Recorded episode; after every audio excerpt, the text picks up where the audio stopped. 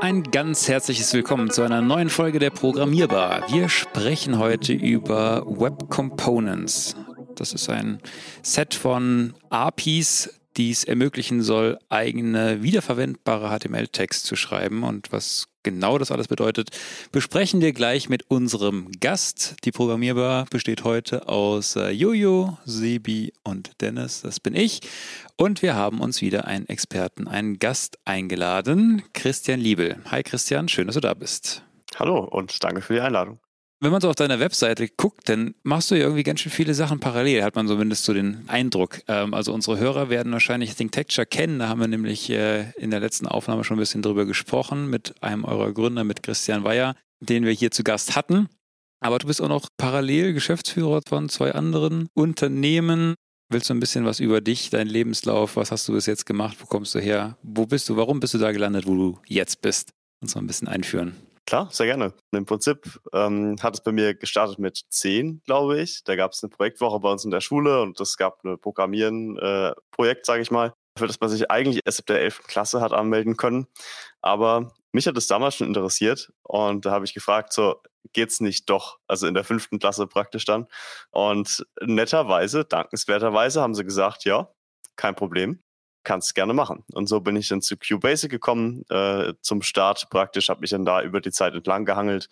Nach QBasic dann nächste sinnvolle Schritt natürlich Visual Basic, dann äh, bin ich auf die .NET-Ebene gelangt, also VB.NET, bin dann mit 18 äh, eingestiegen als Softwareentwickler, äh, habe nebenbei dual studiert, bin dann im Zuge dieses Studiums immer mehr in Richtung des Web gewandert und bin dann 2015 zu ThinkTexture gewechselt. Nee, 2014 war es schon, stimmt, wo ich bis heute praktisch bin, mit starkem Fokus auf Frontend, Web-Technologien und immer mit der Frage, wie können wir Software plattformübergreifend entwickeln, eben mit der Hilfe von Web-Technologien. War also immer sehr aktiv, auch während des Studiums habe ich auch dann zwei Gewerbe gegründet praktisch. Die sind natürlich nebenberuflich angesiedelt bei Cheeseware. Das war ganz nett. Das war ein, eigentlich ein Studienprojekt und das beschreibt, glaube ich, relativ nett, wie ich dann auch äh, zu, zum Web gekommen bin. Denn wir haben äh, im Kontext eines Studienprojektes ein Spiel entwickelt. Und das ist, war auf XML-Basis praktisch. Und jo, das Spiel war, man kennt es vielleicht von so diversen Nachrichtenseiten, äh, war so ein Geodart. Spiel. Das heißt, du kriegst einen Ort angesagt, du musst dann mit der Maus praktisch dorthin klicken, wo du diesen Ort vermutest und je näher du dran bist, umso mehr Punkte bekommst du und so weiter und so fort. Und das haben wir halt im Studium mittels Webtechnologien entwickelt, weil es im Rahmen der Web Engineering Vorlesung war. Und ähm, das war 2012. Und zu diesem Zeitpunkt kam auch gerade Windows 8 raus. Ja, so ungefähr 2011, 12 so die Kante. Und ähm, was wir dann einfach nur gemacht haben, war, dieses Studienprojekt zu nehmen, das da in Webtechnologie geschrieben wurde. Und wir haben es in Windows Container praktisch verpackt. Mit Windows 8 konntest du von Start weg Webanwendungen praktisch in den Store einstellen. Das haben die von vornherein unterstützt. Also waren wir eins der ersten Spiele damals im Windows Store mit dieser Geodart-App. Und das hat halt relativ schnell ziemlich abgehoben. Also da haben wir, da haben wir 120.000 Downloads erreicht, nur im, im deutschen Store praktisch. Und dann haben wir gesagt, okay, das müssen wir halt irgendwann dann auf eine äh, organisatorisch stabilere Basis stellen. Und da ist dann zum Beispiel das eine dieser Gewerbe entstanden. Und macht ihr da heute noch irgendwas? Oder? Ja, es ist dann ein bisschen eingeschlafen. Irgendwann haben wir, glaube ich, sogar einen Code verloren oder so. Aber die Absicht besteht noch. Also vielleicht äh, sieht man es dann mal wieder. Das Problem ist, jetzt haben wir halt nicht mehr den, den Vorteil eines leeren Stores praktisch. Ja. Das heißt, es wird dann diesmal ein bisschen schwieriger wahrscheinlich. Gut, dann würde ich sagen, können wir mal ins Thema einsteigen. Web Components. Wie würdest du einem, der es noch nicht kennt, Web Components erklären? Also auch hier könnte ich es wieder versuchen, das praktisch entlang der Technologien so ein bisschen zu machen. Habe auch vorhin so ein paar äh, aufgezählt schon. Und es ist ja so, dass praktisch ähm, verschiedenste Programmiertechnologien bringen ein Komponentenmodell mit sich. Also Windows hat ja eins, äh, COM ist da so ein, so ein Begriff beispielsweise. Es ist auch absolut sinnvoll, dass man zum Beispiel in, in, äh, unter, unter XAML-basierten Frameworks wie WPF beispielsweise, dass man hier ähm, praktisch Steuerelemente, die man wiederverwenden möchte, äh, einfach praktisch als User Control dann ablegt. Ähm, und wenn man Frontend-Frameworks nutzt, wie Angular beispielsweise, kennt man es auch. Da gibt es ja die sogenannte Komponente, die dazu dient, einfach ja, einen wiederverwendbaren, äh, benutzeroberflächenbezogenen Baustein zu erzeugen. Das heißt, es gibt äh, praktisch dieses technologische Mittel äh, der Softwarekomponente. Und dieser Begriff ist uralt, stammt aus den 60er Jahren. Ähm, also Oberbegriff ist auch Component-Based Software Engineering und wurde damals bei einer NATO-Konferenz in Garmisch-Partenkirchen so ein bisschen geformt, als man diese Idee hatte, was wäre, wenn ich Software so schneiden kann, in, in, in kleinere Blöcke, in Komponenten und diese Komponenten dann beispielsweise in Marktplätze einstellen kann. Ja, und die kann ich dann austauschen, kann sie sortieren nach Effizienz beispielsweise oder nach dem Algorithmus, den ich irgendwie brauche. Und dazu wurden auch ein paar Eigenschaften definiert, die äh, so ein Komponentensystem haben muss.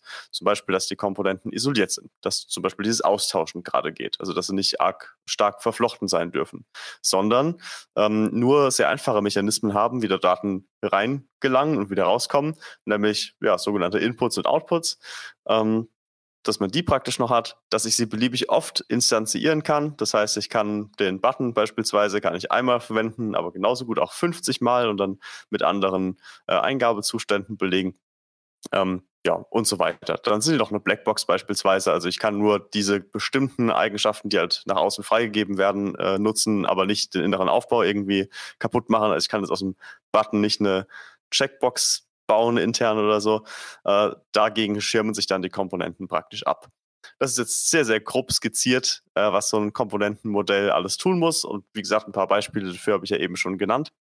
Und das Web, das hat halt eben noch kein solches äh, Komponentenmodell.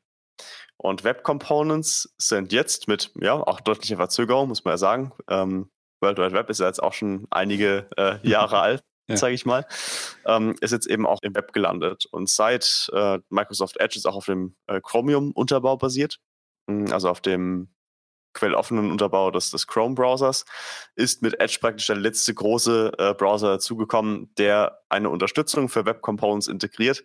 Und damit ist diese Technologie praktisch ab jetzt ähm, ja, verwendbar und einsetzbar. Also wir haben eigentlich für Web Components eine Unterstützung für alle Greenfield-Browser.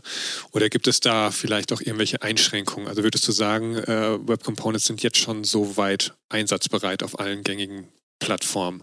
Mhm. Kommt drauf an, was man damit machen will. Ähm, denn es stimmt, also zunächst einmal in den vier Evergreen-Browsern geht's. Das heißt, dort kann ich sie nutzen. Aber das gilt auch praktisch nur für einen ähm, für bestimmte Use Cases, sage ich mal. Was ich äh, aktuell in allen Browsern machen kann, ist einen benutzerdefinierten Elementnamen zu definieren, äh, zum Beispiel my und dann dash button. Äh, und technisch ist es so, dass ich ähm, dass eine Web Component praktisch immer eine eigene JavaScript-Klasse ist und die erbt ab vom HTML-Element. Das ist praktisch die technische Repräsentation, wie ich sowas baue. Ähm, und äh, darin kann ich dann beispielsweise den sogenannten Shadow DOM verwenden. Das ist dann eine Abstraktionsschicht, sodass man von außen nicht beliebig in den inneren Aufbau der Komponente eingreifen kann. Das heißt, es DOM, was dann innerhalb dieser Web Component liegt, das äh, schützt sich vor Veränderungen durch außen. Zum Beispiel kann ich außen jetzt ein CSS definieren, was dann aber nicht innerhalb des äh, Shadow DOM meiner Komponente reinreicht. Das heißt, wie eben auch erwähnt, die Komponente kapselt sich ab gegenüber äh, Änderungen von außen. Ähm, also wieder dieser Blackbox-Gedanke. Und wo ich es möchte, kann ich von außen aber durchaus zulassen, dass man bestimmte Sachen definieren oder, oder stylen kann. Aber da können wir vielleicht im weiteren Verlauf auch drauf kommen.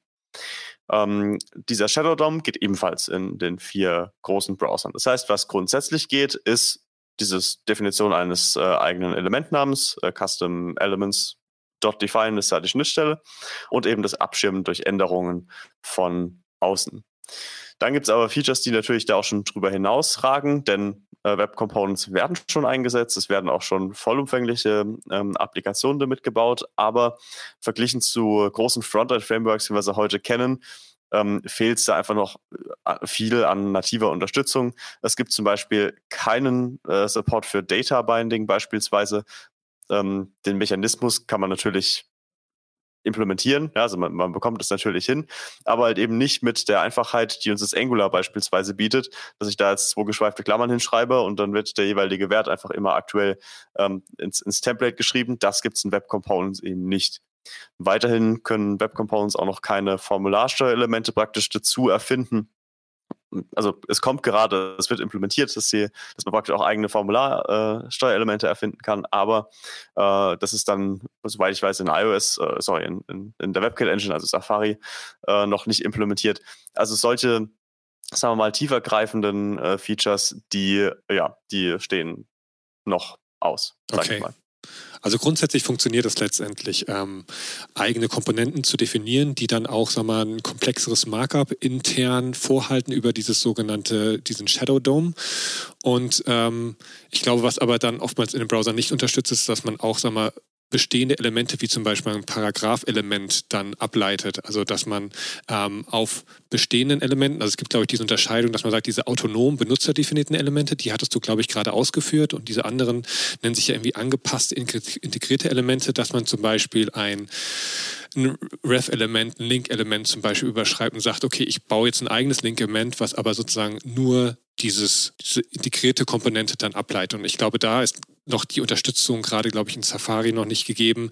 Aber das sind solche Sachen, die wahrscheinlich jetzt noch nachgezogen werden, aber die jetzt noch nicht vollumfänglich in allen Browsern unterstützt werden.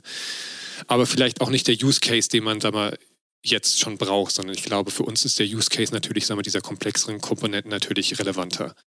Was ist denn eine gute Webkomponente? Also was würdest du sagen, ist eine gute Idee, als Webkomponente zu bauen?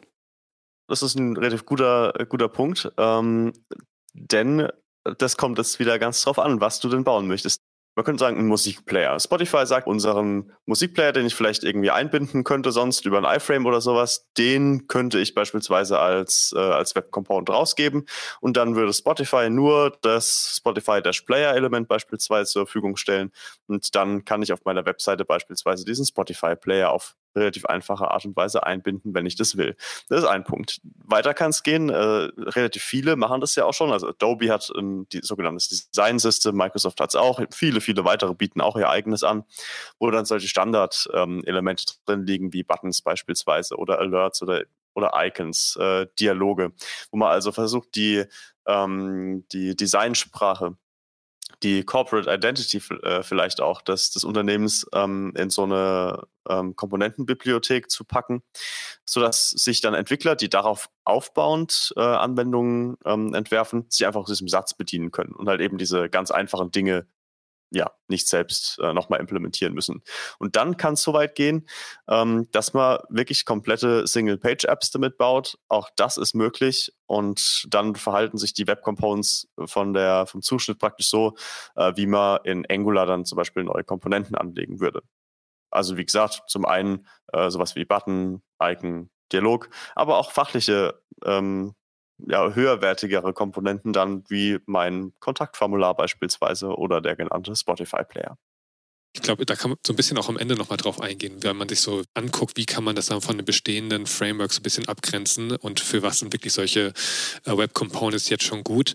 Ähm, macht wahrscheinlich Sinn, wenn wir so ein bisschen mehr über die Technologie und die Zusammenhänge wissen, das dann nochmal zu beleuchten. Okay, was sind jetzt schon wirklich relevante Einsatzfelder? Ja, vielleicht nochmal zu der, also wie, wie funktioniert das denn? du hast ja jetzt, also das war ja gerade ein Beispiel, dass ich dann extern praktisch das zur Verfügung stelle. So eine äh, Web Component, die dann irgendwo anders eingebunden wird. Was ist denn das für ein Format, was für eine Datei, was für ein Ding, was ich dann äh, wie zur Verfügung stelle? Am Ende ist ein Schnipsel JavaScript, wo diese Web Component Klasse praktisch dann definiert wird. Und äh, genau, da drin wird dann praktisch das Verhalten ausimplementiert. Ist also auch so, dass man JavaScript dann einfach braucht, auch um Custom Elements definieren und ja, dann auch darstellen zu können.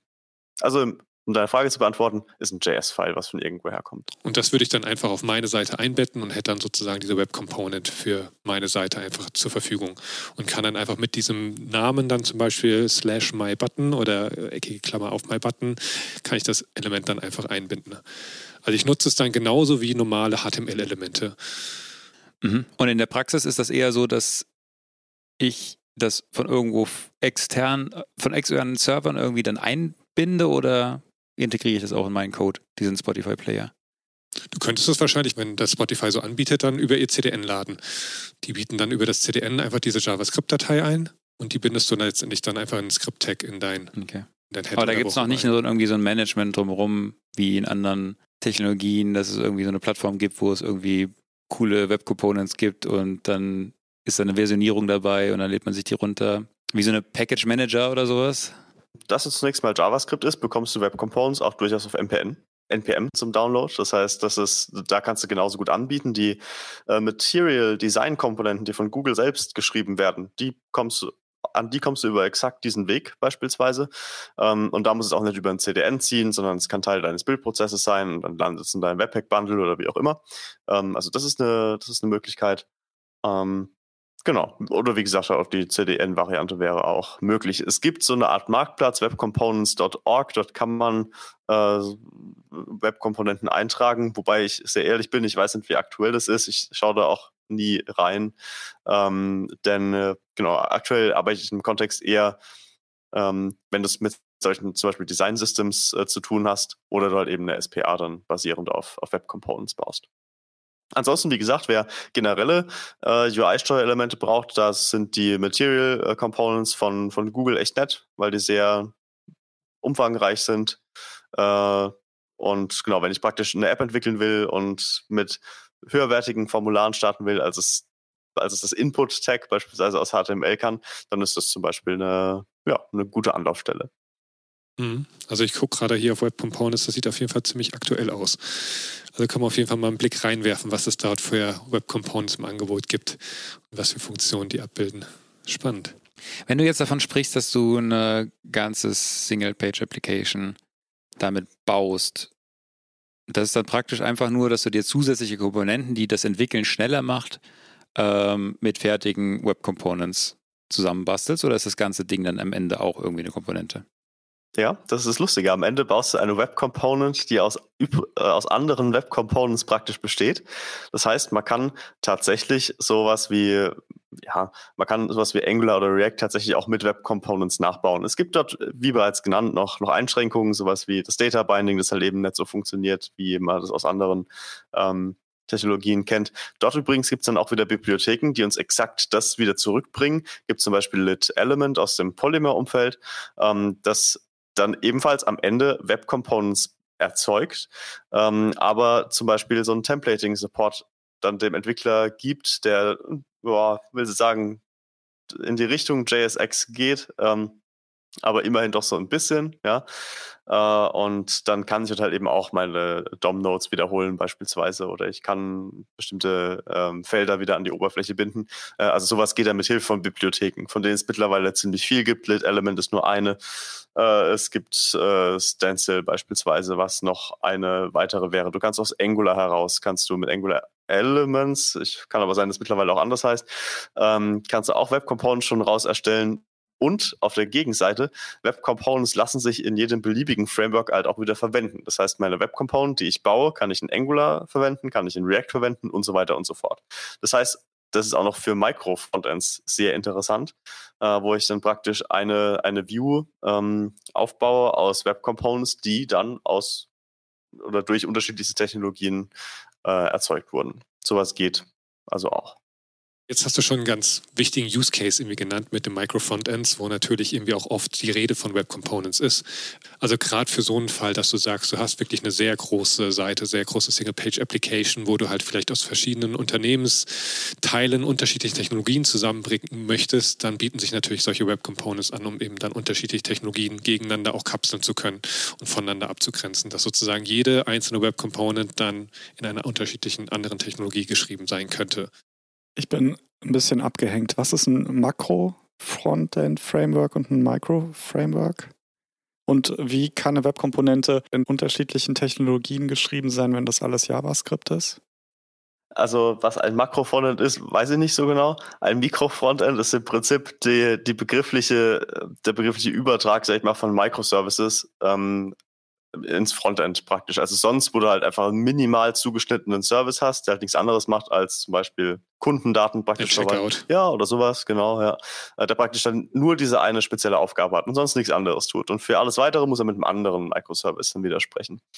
Ähm, das ist im Prinzip der Übertrag dieser Idee dann ins, ins Frontend. Das heißt, du hast ein äh, gesamtes Frontend, was dann wiederum besteht aus äh, vielen einzelnen Web Components, die dann tatsächlich äh, mit unterschiedlichen Technologien geschrieben werden können. Es stimmt, dass am Ende natürlich alles JavaScript ist, ähm, aber es gibt ja mh, hm, durchaus auch die Möglichkeit, also sowas wie, wie Angular ist am Ende ja auch eine JavaScript-App, die dann daraus kommt. Ne? Äh, ist ja auch, auch nichts anderes wie HTML, es ist JavaScript, nur du hast es halt vorher auf eine andere Art und Weise implementiert. Durch Architekturmittel beispielsweise, die es in JavaScript nicht gibt, die dir aber Angular wiederum dann bietet und dann im Zuge eines Bildprozesses eben das ja dann allgemein verständliche JavaScript dann nach hinten hinaus wirft. Vorteil dieser Ansätze ist dann, dass äh, deine äh, Teams oder dein Team praktisch, das du hast oder deine Teams die Technologie nutzen können, die sie vielleicht am besten verstehen. Das heißt, das Angular-Team beispielsweise könnte dann seine Web Components mit, äh, mit Angular Elements dann schreiben äh, und das, keine Ahnung, was ich, Hardcore JavaScript-Team, was es schon, äh, was es schon seit zehn Jahren macht, baut es halt einfach komplett ohne Framework, was ja auch geht. Und äh, die Polymer-Leute greifen zu Lit Element beispielsweise. Aber am Ende kommt alles wieder zusammen, weil dann alles Web-Components sind, die alle über die gleiche gemeinsame Schnittstelle sprechen äh, und wo man dann praktisch einen komplexen Use Case mit abbilden kann. Ich glaube, du hast den Use Case eigentlich schon ganz gut skizziert, dass man eigentlich sagt, du möchtest da mal unterschiedlichen Teams, die vielleicht dann wirklich eine komplexere Webseite schreiben, halt die Möglichkeit geben, halt unabhängiger ihre Technologieentscheidungen treffen zu können. Also gerade wenn du sehr große Firmenwebseiten anguckst, da gibt es halt einfach einzelne Bestandteile der Seite, die halt aber aus unterschiedlichen Teams eben bereitgestellt werden. Das kannst du halt eben dort gut eben voneinander abtrennen. Was ich ganz interessant finde, weil es, glaube ich, so auch in meinem normalen Gebrauch noch, du hast jetzt oftmals schon dieses ähm, Polymer Project genannt. Vielleicht kannst du das gerade doch für unsere Zuhörer mal kurz irgendwie skizzieren, was das ist und was das versucht abzubilden. Mhm. Also Polymer selber kann ich hier gar nicht so viel sagen, weil ich es nie, nie wirklich okay. verwendet habe. Ähm, aber aus diesem, also praktisch das, das von mir genannte Lit Elements zum beispielsweise, was eben so ein Framework dann ist, ja, Framework ist vielleicht zu hoch gegriffen, sag mal lieber mal Bibliothek. Ja? Äh, das, das entspringt praktisch diesem, diesem Projekt und das bringt uns dann, wie bereits gesagt, so Dinge wie, äh, wie Data Binding dann auch für, äh, für Web Components. Ich meine, das Polymer das auch so was ähnliches macht, aber das ist pure Spekulation. Ich meine, dass das in, bei YouTube äh, hinten dran läuft, also dass also YouTube auf Polymer-Komponenten basiert. Aber genau, was es praktisch dann im Speziellen macht, das kann ich Ihnen nicht sagen. Ist vielleicht mal ein spannende, spannendes Thema für eine separate Folge. Ja. Wenn wir das jetzt so nicht aufschlüsseln können. Ja, werden wir uns notieren und in unsere Themenliste aufnehmen. Genau. Sehr schön. Ich glaube, wir sind vorhin schon so ein bisschen eingestiegen, wie man überhaupt so eine Web Component definiert. Und ich glaube, wir könnten noch ein bisschen mehr einsteigen, weißt, wie so dieser Erstellungsprozess wie arbeitet man sozusagen mit Web Components? Wie definiert man die? Also das eine ist ja, dass man erstmal ähm, das Custom Element definieren muss. Und das hattest, hattest du ja vorhin schon ganz gut ausgeführt, dass man äh, einfach von diesem HTML-Element extended da eine eigene Klasse definiert. Das heißt aber auch, ich bin auf ECMAScript 6 in der Erstellung angewiesen, um einfach Class-Konstrukte nutzen zu können. Und dann nutze ich dann diese Custom Element Registry, um über ein Define sozusagen dieses ähm, Element, diese Klasse dann global bekannt zu machen, sodass ich das dann nachher im Markup dann direkt verwenden kann. Aber wenn wir jetzt weitergehen, ähm, wenn ich jetzt mir angucke, wie arbeite ich mit diesem Shadow Dome? Also der Shadow Dome ist etwas, was ich sozusagen innerhalb dieser Komponente dann aufbaue und was für mich dann so eine Art Container ist, mit dem ich ganz normal dann über die JS Dome API dann interagieren kann. Mhm. Ja, kann man im Prinzip, kann man das so sagen. Äh, also im Prinzip oder vielleicht äh, ziehen wir es ziehen mal anders auf, wenn du einen HTML-Button verwendest mhm. äh, in deiner, auf deiner Webseite irgendwo, dann äh, liegt dort halt eben kein Win32-Button unten drunter oder irgendein, was will ich, oder irgendwie der native Mac-Button oder wo auch immer wir unterwegs sind, ähm, sondern der Browser hat den irgendwie zusammengesetzt und äh, praktisch so gestylt, dass es so aussieht. Vielleicht wie dann, wie ein nativer Button, vielleicht aber auch nicht. Also vielleicht sieht er einfach nur dann anders aus. Ähm, und äh, die die Sache ist, du kannst halt von außen nicht in diesen Button reinschauen. Das heißt, in diesen Aufbau, den sich der Browser überlegt hat, äh, von, äh, in den kommst du nicht rein. Du kannst nicht reingucken. Du kannst von außen äh, praktisch außer über die vorgesehenen Schnittstellen, wie, keine Ahnung, irgendwie Border ändern oder sowas, ähm, kannst du mit, kannst du den Button praktisch in seinem inneren Verhalten auch nicht, nicht modifizieren. Äh, und hier hilft äh, Shadow DOM praktisch auch. Äh, was der Shadow DOM primär macht, ist den inneren Aufbau zu verstecken äh, und ist äh, auch die, wie gesagt, das Styling von außen äh, keinen Einfluss nehmen kann auf die, auf den inneren Aufbau der Komponente dann wiederum. Das ist letztlich die, die Idee. Also du, am Ende bist du praktisch sowas wie der vom Browser bereitgestellte Button. Äh, das heißt, deine Endanwender später können halt eben nicht beliebig in dich irgendwie reingreifen. Und dich durchsuchen, deine DOM-Elemente finden und ändern oder was auch immer, was er mit also sonst gehen würde. Mhm. Das alles geht äh, eben nicht mit dem, mit dem Shadow DOM. Und der Shadow DOM wird immer komplett versteckt oder gibt es da auch eine Möglichkeit, ihn nach außen anzubieten? Also ähm, ich denke gerade an diese beiden Encapsulation Modes, die du ja jedes Mal, wenn du den Shadow Dome eigentlich aufbaust, da gibt es ja die Möglichkeit zu sagen, entweder ist der open oder er ist eben geschlossen. Und das ist wahrscheinlich auch so ein bisschen das, wie du dann sagst, okay, wie adressierbar soll denn der Shadow Dome von außen jetzt dann sein? Also nach meinem Verständnis würde ich praktisch äh, keine, den Shadow Dome nicht nach außen reichen. Ja, aber du, du, könntest es wahrscheinlich irgendwie machen. Du kannst es irgendwie nach außen hin natürlich geben. Klar, dann ist es das, das ist wiederum JavaScript, was im exakt selben JavaScript-Kontext läuft. Das heißt, ja, wenn ich das Prinzip verletzen will, sage ich mal, geht's. Ähm, aber es wäre nicht die Idee, dass man den, den Zugriff auf den eigenen Shadow Dome nach außen hin äh, praktisch weiterreichen kann. Das wäre ja, das wäre gegen das Konzept, sage ich mal. Was wahrscheinlich interessanter ist, sind dann so Styling-Möglichkeiten, oder? Von außen zumindest zugänglich zu machen. Mhm. Oder macht man das gar nicht? Oder also den Button kann, hast du ja gesagt, kann ich ja mit, mit Border und mit allem möglichen malträtieren. Ja, so ist es tatsächlich.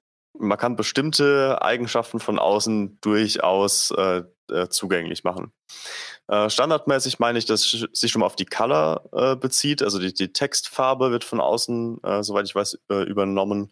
Ähm, und du kannst dann zum Beispiel CSS-Variablen definieren, ähm, die man dann von außen durchaus überschreiben kann. Das heißt, du kannst da innen schon sagen, irgendwie meine Border-Definition, die ist dann entsprechend der CSS-Variable dash dash Border. Ich selber für meine Komponente gebe mir eine Standard-Formatierung ähm, und wenn jemand von außen gerne die Formatierung abändern möchte, dann setzt er zum Beispiel eine CSS-Variable, ja, die praktisch meine innere äh, Definition überschreiben würde und dann ist jetzt zum Beispiel wieder der Border des Buttons dann grün. Ne, weil es halt so sein muss. Kann ja sein, dass jetzt mein Button in 90 Prozent der Fälle so okay ist, wie er ist, aber manchmal eben doch einer von außen überschreiben muss.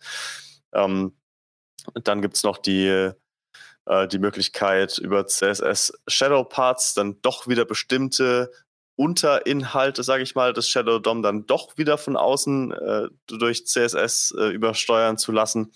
Ähm, hier haben wir allerdings wieder das gleiche Problem. Das dürfte auch noch nicht in allen Browsern unterstützt sein. Äh, aus dem Grund, den, ähm, ja, in den Fällen, wo ich es aktuell verwende, nutze ich einfach die äh, CSS-Variablen, um es von außen übersteuerbar zu machen. Okay, das äh, klingt ja ganz cool. Kann man so. Ähm, ich habe eine große Firma und die sind verschiedene Abteilungen, die unterschiedlich zu meiner Webseite beitragen möchten. Und das machen sie dann in Form von Web Components, weil es so schön in, äh, nee, gekapselt ist. So, und jetzt habe ich eine Komponente und das mache ich jetzt größer und dann sollen da Sachen, also diese ganze Logik, die in dieser Komponente ähm, auftaucht, das ist ja meistens auch relativ viel CSS. Mhm. Das, mhm. Und wie und wie kriege ich das da alles rein? Ist das dann noch eine CSS-Datei? Äh, ist wie wie funktioniert mhm. das? Das ist ja wird ja auch wahnsinnig groß, oder nicht? Je nach Komponente wahrscheinlich. Ja. Und also ich würde dann sogar mein ganzes JavaScript-Framework mit rausliefern, wenn ich das Data Binding damit reinfummeln möchte. Richtig. Also wir müssen jetzt mal gucken, wie wir die Punkte nach und nach abarbeiten. Also im Prinzip das ist, ja es vom spannend. Gedanken. ja, äh, vom, vom, Gedankenmodell her ist es jetzt nicht anders äh, wie bei jetzt Angular-Komponenten auch. Also weiß nicht, inwiefern ihr euch damit auskennt. Das ist jetzt immer so mein, weil ich da einfach auch noch mit drin bin. Ne? Das ist praktisch, also primär mache ich Angular tatsächlich. Web Components ist ähm, aktuell noch äh, so eine so eine Seitengeschichte, sage ich mal, ist aber nach wie vor sehr spannend und wird auch noch größer werden, bin ich mir sicher. Ähm, genau. Und im Prinzip, ja, praktisch eine Komponente, die muss halt alles an CSS mitbringen, was gebraucht wird, um sie selber irgendwie funktionsfähig zu machen. Das kann zum Beispiel dann auch Media Queries mit einschließen, die dann abhängig von der Bildschirmbreite sagen, jetzt hätten wir gerne drei Spalten an Formularsteuerelementen oder halt irgendwie nur noch eine, wenn es jetzt halt nur noch 400 Pixel in der Breite beispielsweise sind. Dieses CSS packst du in deinen Shadow DOM mit rein. Äh, wenn man jetzt ohne Framework komplett arbeitet, dann ist es einfach ein Style-Tag, den du nimmst und dort reinwirfst. Und dieser gilt halt nur für diese abisolierte Ebene praktisch, also nur für das, für das eigene äh, Steuerelement und blutet halt eben nicht nach außen. Das ist wieder das, ähm, das Wichtige hier. Und ähm, genau, da, also du kannst es machen, kannst dann abhängig oder mit Hilfe von Media Queries den, äh, das, ja, das Aussehen praktisch deiner Komponente ähm, verändern. Muss man das Framework mit ausliefern? Richtig, ja. Also wenn man jetzt zum Beispiel auf Lit Element zurückgreift, äh, eine dieser Bibliotheken, jo, dann brauchst du halt die, ähm, muss halt die Funktionen und Methoden mit ausliefern, die es halt braucht, um dieses Data Binding beispielsweise umzusetzen. Liegt im Bereich von, äh, würde ich mal sagen, so ja, 150 Kilobyte, würde ich sagen. Das ist nicht die genaue Zahl, aber das ist ungefähr die Größenordnung. Jo. Und da sieht man auch schon wieder, was es dann für, ja, für praktisch negative ähm, Effekte sowas haben kann. Denn in der Tat, wenn ich die komplette ähm, Bibliothek mit ausliefern kann und halt eben keinen Tree-Shaking-Support habe, wie ich ihn mit Angular praktisch direkt out of the box bekomme, dann wird halt das Anwendungsbündel auch ganz schon mal größer als eine vergleichbare Angular-App. Umgekehrt aber, wenn ich alles selber schreibe, äh, was aber auch wirklich nur für einfache Anwendungsfälle ähm, eigentlich interessant ist, dann bin ich halt deutlich, deutlich, deutlich äh, kleiner, als wenn ich es mit Angular schreiben würde. Also ja, im Prinzip fast konkurrenzlos.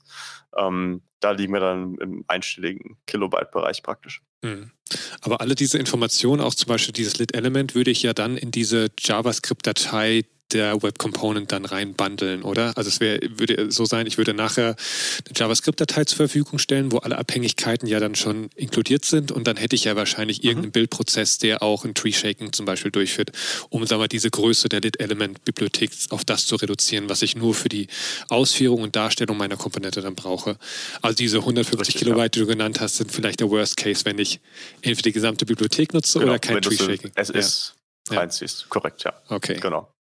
Und auch sowas wie CSS kann ich dann einfach zum Beispiel auch in diesen Shadow Dome einfach Script-Tags reinhängen oder Style-Tags, wo ich einfach andere CSS-Dateien komplett einbinde oder muss ich das immer als Style-Block sozusagen dann inline definieren? Mhm. Also ich definiere es immer als, als Style-Block inline. Es ist, ich weiß es nicht, ob das auch, ob ich auch auf eine andere Datei verweisen könnte. Ja, das kann ich dir nicht sagen. Mhm. Also aktuell ich werfe es einfach immer mit dazu, äh, zu dem restlichen Shadow DOM. Wenn man das wiederum, wie gesagt, mit Element verwendet, dann gibt es dort auch eine spezielle äh, Eigenschaft, die man überschreibt, sobald man einen Style hat. Und dann hast du halt auch jeweils immer den Stil ähm, tatsächlich in der JavaScript-Datei stehen. Das wiederum weicht dann ein bisschen ab von Angular, wo man es erkennt, dass du eine HTML-Datei hast, eine JavaScript-Datei, eine CSS-Datei. Ähm, das ist jetzt also diese Denke findet man jetzt eher nicht so vor im Web Components Umfeld. Weißt ja. du denn irgendwie so aus der Praxis an, an Beispielen, die das schon irgendwie aktiv einsetzen, wie viel dieses Stylings tatsächlich genutzt wird? Also wie viel bringt eine Komponente letztendlich an Styling mit und wie viel wird von außen dann am Ende gestylt, weil es vielleicht irgendwo ja sowieso eingefasst reingebracht werden muss? Also ja, da mhm. irgendwelche mhm. Eindrücke, wie viel da schon vorgestylt wird. Ich glaube, das ist sehr, sehr abhängig von, äh, von dem, was man baut. Wenn man jetzt zum Beispiel Material äh, Design wiederum nimmt, äh, die Material Design Komponenten nimmt, dann sind die durch verschiedene Mixins, kann man die verschiedentlich von außen gestalten, aber auch einfach, weil die du die Notwendigkeit halt hast. Ne? Also das sind halt einfach sehr, sehr breit verwendete Komponenten. Deswegen muss es auch ähm, sehr, äh, ja, sehr viele Möglichkeiten geben, dann auf das Styling Einfluss zu nehmen. Also ich glaube, die machen das sehr, sehr umfassend.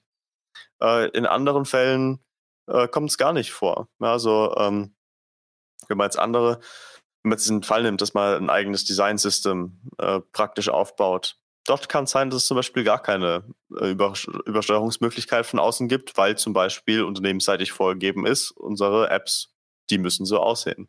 Punkt. Ja. Und dann praktisch keine Möglichkeit, die Brand Color noch irgendwie anzupassen oder sowas. Das ist das andere denkbare Extrem und in der Mitte spielt sich wahrscheinlich ziemlich viel dann ab.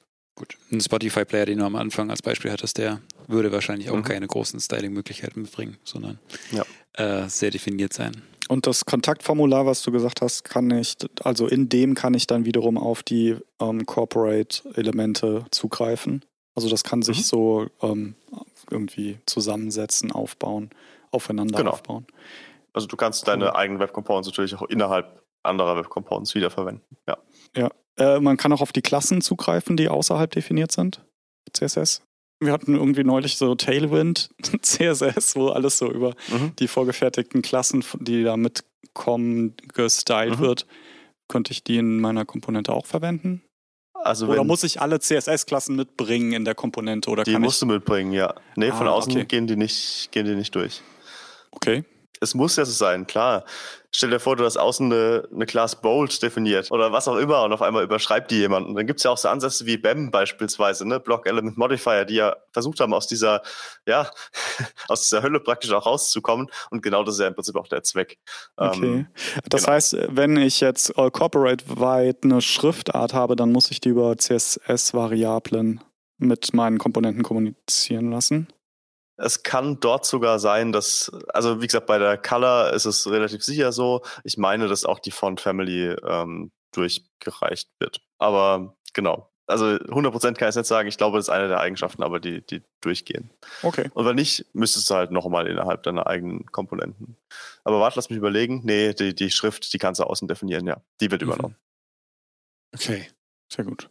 Ja, wir hatten uns ja so ein bisschen angeschaut oder auch so besprochen halt, wie du jetzt diesen äh, Shadow Dome aufbauen kannst. Ich glaube, weißt du, da kann man ja einfach nur dazu sagen, okay, du hast halt verschiedenste Optionen, entweder die ganz normalen äh, HTML Dome API Operationen wie Document Create Element, Document oder dann Shadow Dome Append Child, um wirklich halt so programmatisch das aufzubauen.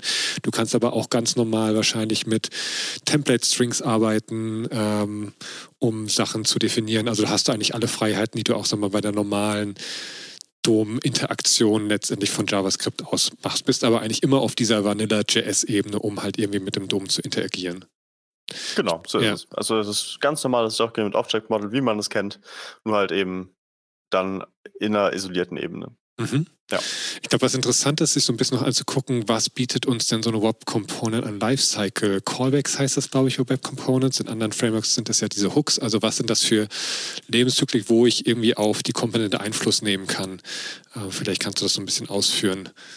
Mhm. Genau, also hier ist es, es ist im Prinzip sehr vergleichbar, auch wieder wie ich finde, denn wie gesagt, die, die Frontend-Frameworks, die wir heute so kennen, sowas wie Angular, auch React, haben uns ja im Prinzip schon darauf vorbereitet. Ähm, auf, auf das, was praktisch jetzt kommt. Und in Angular hast du was wie ein ng on init beispielsweise, du hast was wie ein ng on destroy. Und diese, diese Lifecycle-Ereignisse finden man auch, findet man auch im äh, Web Components-Umfeld wieder.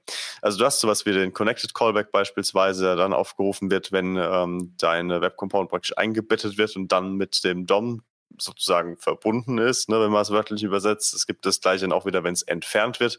Sinnigerweise ist zum Beispiel Listener ähm, wieder abhängen kannst oder was, was weiß ich, irgendwelche eventuell offenen Dinge noch, noch beenden kannst, beispielsweise. Ähm, sowas, sowas hast du auch. Also im Prinzip das, was wir aus den, ähm, aus den Frameworks äh, typischerweise so kennen, genau, muss ja zwangsläufig äh, auch im, auch bei Web Components dann so gehen. Und das ist auch so, wenn du wieder Bibliotheken einsetzt beispielsweise, die wandeln es dann wieder ein bisschen, ein bisschen ab also wie gesagt, es ist ja wieder Lit-Element-Umfeld, äh, weil ich dort am meisten äh, unterwegs bin. Beispielsweise dort äh, bauen sie eine eigene Hook, sag ich mal, sowas wie, wie den Render-Hook. Also wenn äh, ein Lit-Element praktisch feststellt, es hat sich irgendwas geändert, wie ein Attribut beispielsweise, und es müsste jetzt neu zeichnen, dann ruft es halt dann äh, diese Methode wieder auf. Also im Prinzip, ja, das, das Konzept, wie wir es ja bereits schon kennen als Webentwickler, das setzt sich auch im Web okay. fort. Und wie würde es bei nativen Web Components funktionieren, dass ich irgendwie äh, mitbekomme, wenn sich Attribute ändern. Ich glaube, das ist auch noch ein wichtiger Aspekt, den wir noch ein bisschen ähm, thematisieren sollten, weißt du, diese, diesen Input-Bereich der Komponenten, den du vorher angesprochen hast. Wie kriege ich Informationen von außen in die Komponente rein und wie kann ich vielleicht auch auf Zustandsänderungen dieser ähm, Attribute dann reagieren? Also ich meine, dass es hier dasselbe wäre, dass es hier auch einen entsprechenden Callback gibt, wenn sich, wenn sich eine Eigenschaft ändert. Ich glaube, der nennt sich Attribute Change Callback. Attribute Change, ja, genau, ja, richtig. Es ist also sehr naheliegend, genau. Und dann äh, kannst du praktisch dann den DOM-Aufbau wiederum ändern. Ne? Aber musst es halt eben dann auch in diesem Fall einfach zu Fuß machen. Und hier ist die Sache, dass du die jetzt von außen definieren kannst, ebenfalls wieder über ganz normale DOM-Methoden. Also du kannst die über äh, Du kannst von außen zum Beispiel einfach das Attribut jetzt anders belegen, also in HTML sozusagen. Oder aber du nutzt Document Query Selector oder sowas, lässt dir den DOM-Knoten geben und setzt dann zum Beispiel darauf die, die Eigenschaft, ist, ist auch eine Möglichkeit. Ne? Also letztlich genauso, wie das dann in normalen äh, Web Components auch geht. Äh, sorry, wie es für normale HTML-Elemente auch geht, so soll es auch für äh, Web Components gelten. Und umgekehrt hast du halt auch die Möglichkeit, benutzerdefinierte Ereignisse nach, nach oben zu werfen. Ähm, also Custom Events äh, kannst du da erzeugen. die dann praktisch wiederum das Gegenstück sind. Also sowas wie, wie wir einen On-Click hätten, dann in der normalen ähm, HTML Welt, sage ich mal, könntest du halt hier noch deine fachlichen Ereignisse dazu erfinden. Machen auch manche dieser Design Systems, die ich bereits erwähnt habe, die geben dann zum Beispiel ihr benutzerdefiniertes Submit-Ereignis raus, ja, und, und machen davor noch irgendwas, Daten basieren oder so. Ähm, genau, das ist die Gegenseite. Und ganz spannend ist, dass man exakt diesen Ansatz auch ähm, nehmen kann, um äh, sowas wie eine Dependency Injection äh, zum Beispiel zu bauen, denn auch hierfür gibt es zunächst mal keine native Unterstützung. Also du kannst einfach einen Konstruktor dazu erfinden, dann praktisch bei deiner äh, extra eingeführten ähm, Klasse, bei der JavaScript-Klasse für die Web Component, äh, sondern man kann hierfür zum Beispiel Events nutzen. Das heißt, die Web Component, die untergeordnet ist, wirft ein Custom Event und sagt, hey, ich bräuchte gerne die Abhängigkeit, zum Beispiel Data Kontext, ja.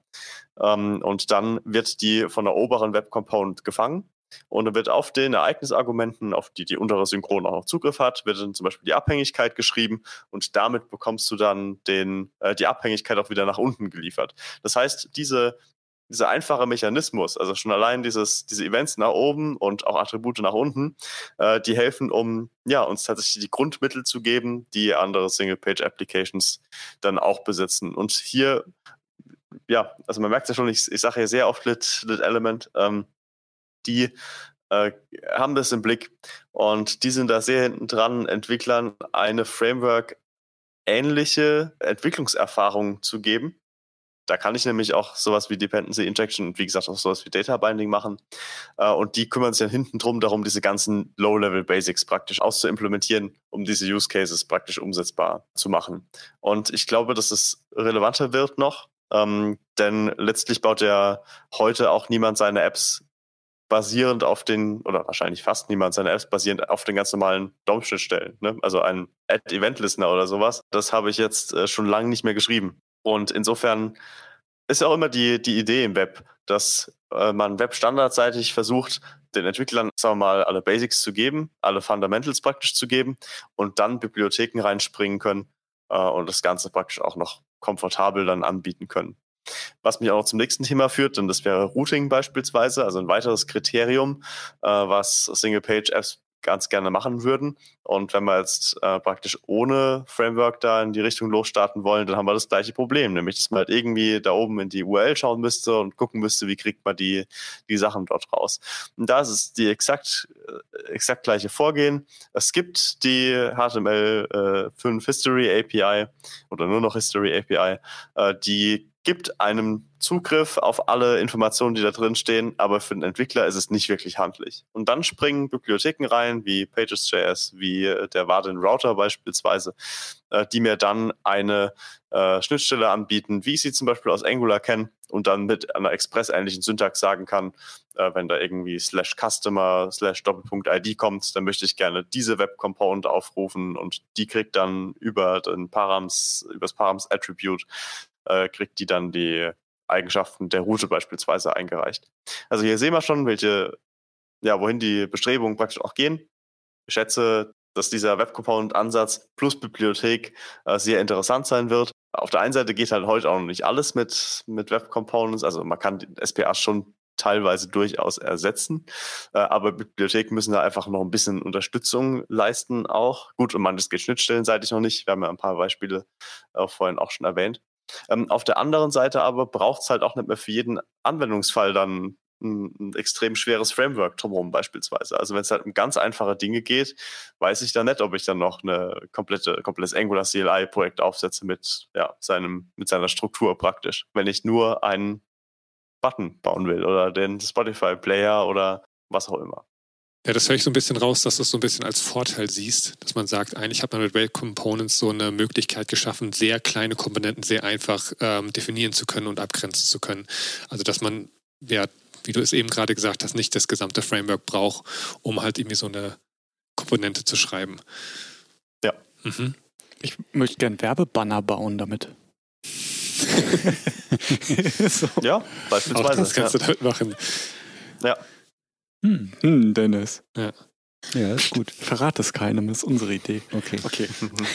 Also das? ist, glaube ich, schon wirklich ein, ja, ein eindeutiger Vorteil. Ich glaube, so ein bisschen sind ja auch vorhin schon diese ganzen Nachteile vielleicht, die wir zur Sprache kommen, die wir momentan bei diesem Web Components Ansatz haben. Das, was du eben gerade erwähnt hast, dieses ganze Thema Routing ist eben nicht inkludiert. Also Web Components kümmern sich wirklich nur sagen wir, um diese Komponente an sich, aber für eine Single-Page-Application, da ist ja noch viel mehr drumherum. Das musst du dann alles so ein bisschen selbst zusammenstrucken oder nutzt, wie du jetzt eben erwähnt hast, hier sowas wie Vardin Router, um halt äh, das Routing dann zu haben. Ähm, und ich glaube, vorhin hattest du noch gesagt, ja, sowas wie Two, äh, Data Binding, also Two-Way Data Binding ist natürlich etwas, was uns aber in den Frameworks, wir nutzen sehr aktiv Vue äh, in dem Bereich, aber natürlich Mhm. absolut, äh, wir haben das absolut lieb gewonnen. Und wenn man das alles von Hand machen muss, ähm, ist es natürlich ein erheblicher Aufwand, den wir gerade, sagen wir, Mhm. bei größeren, komplexeren Komponenten natürlich nicht unbedingt alles von Hand dann gehen wollen. Korrekt, ja. Ja. Und glaube auch sowas, das wir natürlich auch haben, Templates, Magic, sage ich mal, also diese Reaktivität von irgendwelchen Unterkomponenten dann eben automatisch eben in die, in die Template-Ebene reinzubekommen, ist natürlich auch etwas, was wir, glaube ich, so bei Web Components nicht out of the box mitbekommen. Weißt du, ob es da sowas gibt in Lit Component, dass die auch wirklich dieses komplette Two-Way Data Binding Reaktivitätsmodell irgendwie so anbieten? Also ich kenne Lit Component nicht, deswegen das ist eine interessante Bibliothek, die ich mir mal angucken werde. Lit Element Mhm. du, oder? Lit Element. Genau. Mit Mit Element. Elements, ja. Ja. Und äh, ja, das kann das. Also im Prinzip, das ist Two-Way Data Binding ist ja immer die Zusammensetzung dann aus, ja, äh, praktisch von zwei unidirektionalen Bindings und Mhm. naja, also im Prinzip ist ja nichts anderes wie dann in Vue auch. Ne? Das ist halt die Kombination von einmal hoch und praktisch einmal runter. Also einmal hoch über das Event, einmal runter über das, über das Attribute. Ähm, insofern kannst du es praktisch abbilden. Äh, genau.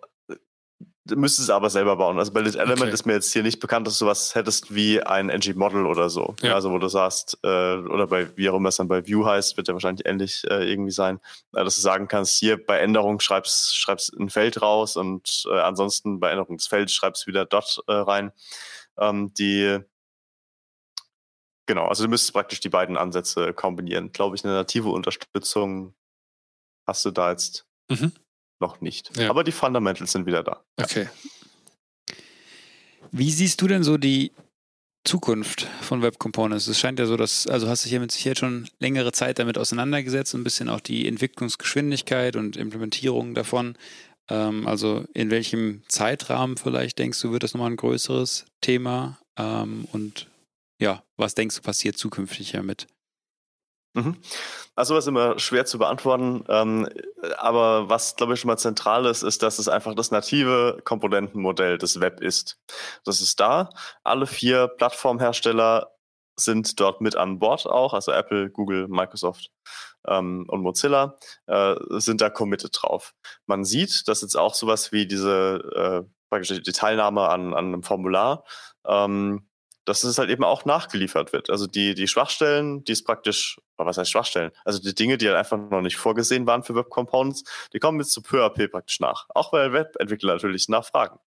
Und insoweit erwarte ich, dass die Unterstützung ähm, halt sich dort einfach weiterhin nur verbessern kann oder nur verbessern wird.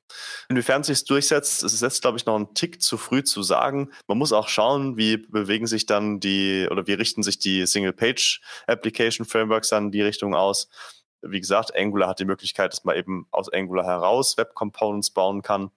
Und das lässt halt wieder das Framework ein bisschen, sagen wir mal, größer erscheinen, ja, weil es einfach mehr, mehr Möglichkeiten da erlaubt. So, du kannst uns nutzen, aber du kannst auch Web-Components bauen. Ähm, insofern ist es, glaube ich, was man, was man noch ein bisschen äh, beobachten muss. Ähm, aber es ist auf jeden Fall hier, um zu bleiben.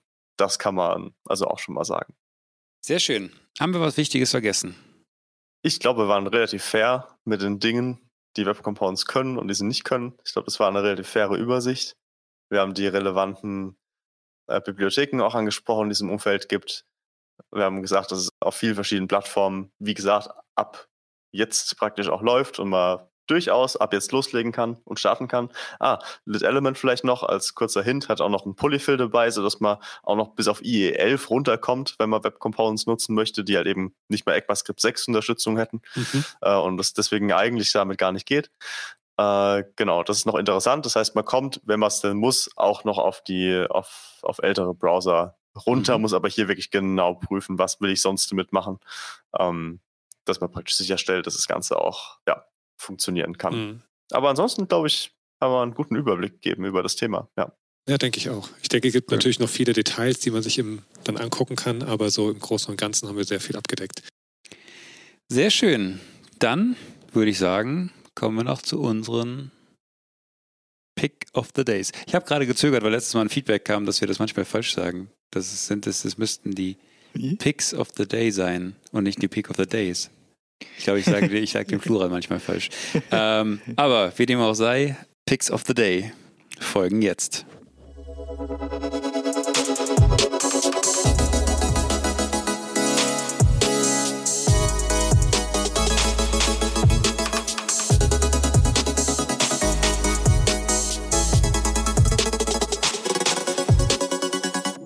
Sebi, hast du einen Pick uns mitgebracht?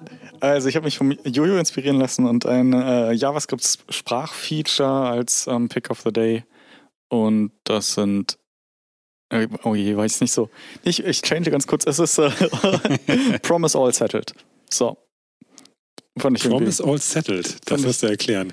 fand ich irgendwie ganz cool. Es gibt ja ähm, Promise All Mhm. und Promise Raise, Mhm. so als ähm, statische Methoden auf dem Promise. Und bei Promise All ist es so, dass du zwei Abbruchkriterien hast. Einmal alle Promises sind resolved Mhm. und ähm, das andere, wenn eins davon rejected, ist das so ein Early Exit aus dem ganzen Ding raus. Ja. Und All Settled wartet eben, bis alles fertig ist in irgendeinem Zustand. Also entweder rejected oder resolved. Und dann kriegt man so ein, so ein Array von Objekten zurück, wo dann drin steht, ähm, was Was- der State ist. Also was war erfolgreich, was ist letztendlich Ja. rejected worden? Genau. Cool. Und dann musst du das nicht irgendwie extra catchen oder ja, keine Ahnung. Also fand ich, ist irgendwie so eine ganz schöne. Ach so, und, Und die ist jetzt neu, die Funktion? Gibt es irgendwie ab welcher ECMAScript-Version dann? Boah, du fragst Sachen. Die ist äh, nicht, Ungefähr, also die, die ist ni- die ist nicht so super neu, Aha. aber auch nicht so mega alt. Die ist so, die ist so mittelalter wie ich. Und, ähm, und das andere, äh, was mir gerade einfällt, ist, dass in- Stage 3, glaube ich, in JavaScript gerade Sum, Promise.sum irgendwie rumeiert. Aber da, das, wenn es mal raus ist, nehme ich das als Pick. Okay, fertig. Das gucken Sie sich alles von Dart ab. Nein. Ähm, ich mache mal weiter. Ich habe nämlich einen Pick of the Day, der mir in einer von deinen Präsentationen, Christian, aufgefallen ist, was ich vorher gar nicht kannte. Also wir sind jetzt äh, seit kurzer Zeit mehr in der Dart-Welt unterwegs und da ist es halt eben so, dass private Felder von äh, Klassen eben mit einem Underscore irgendwie gekennzeichnet werden. Wir nutzen ja sehr viel TypeScript, deswegen sind wir da von den Modifiern eigentlich sehr verwöhnt und es gibt äh, Private Fields, ähm, die man mit einer Raute kennzeichnet, die jetzt im ECMAScript-Standard implementiert sind und glaube bei diesem Class Feed Proposal TC39 dann eben äh, mit reingekommen sind und können, glaube ich, genutzt werden, wenn du Bubble 7 und dann das Stage Dry Preset verwendest. Also was ich einfach so nicht kannte, was natürlich interessant ist, wenn man Vanilla JavaScript schreiben will, dass es die Möglichkeit gibt. Ich glaube, du hattest einen Einwand, dass es irgendwie nicht funktioniert, wenn man wirklich auch auf ES5 runterkompilieren will mit Babel, weil dann eben diese ja, Hashes dann nicht unterstützt der werden. Christian nickt. Genau, ja. Dann, Du kannst mehr dazu du sagen. kannst da nichts, du kannst da nichts backporten, was es halt in der, in der Sprach, in dem Sprachlevel noch nicht gab. Ja. Und da es ja eben keine echten Privates gibt, praktisch in früheren äh, Sprachleveln, kannst du auch nicht Okay. runter portieren. Ja. Aber TypeScript kann es auch beispielsweise, die, den neuen Private-Lattenzaun. Okay, ja, war interessant, das mal wieder zu erfahren, dass es noch solche versteckten Sachen gibt, die man irgendwie so nicht mitbekommen hat. Sehr schön. Christian, hast du auch einen für uns? Ja, ich habe paint.js.org. Das ist äh, ein Remake von äh, dem bekannten Microsoft Paint, äh, den, den ich geschrieben habe. Wurde auch schon mehrfach gemacht, ja. Äh, aber dieser spezielle Remake basiert auf Web Components, unserem Thema von heute, Ah, äh, und ein paar anderen modernen Webschnittstellen. Und äh, genau, vielleicht wollt ihr ja mal reinschauen. cool. Absolut, sehr cool. Mm, Ich habe es direkt wir- schon mal wir schon offen. Äh, Sieht großartig aus. es sieht fantastisch aus. Oh, und man kann zeichnen. Alte Gefühle Alte Gefühle. die kommen wieder hoch. Mein, mein Opa hat mal das äh, Taj Mahal nachgemalt in Paint in wochenlanger Arbeit und das dann irgendwann äh, ausgedruckt. Da kann ich mich noch dran erinnern. Cool. Sehr schön. dann bleibt uns nur noch zu sagen, äh, unseren Hörern schöne zwei Wochen. Und vielen, vielen Dank, Christian, äh, dass du heute dabei warst. Hat sehr viel Spaß gemacht. Haben einiges gelernt. Ja, vielen, vielen Dank. Und bis ganz gut. bald. Macht's gut. Tschüss. Ciao. Ciao.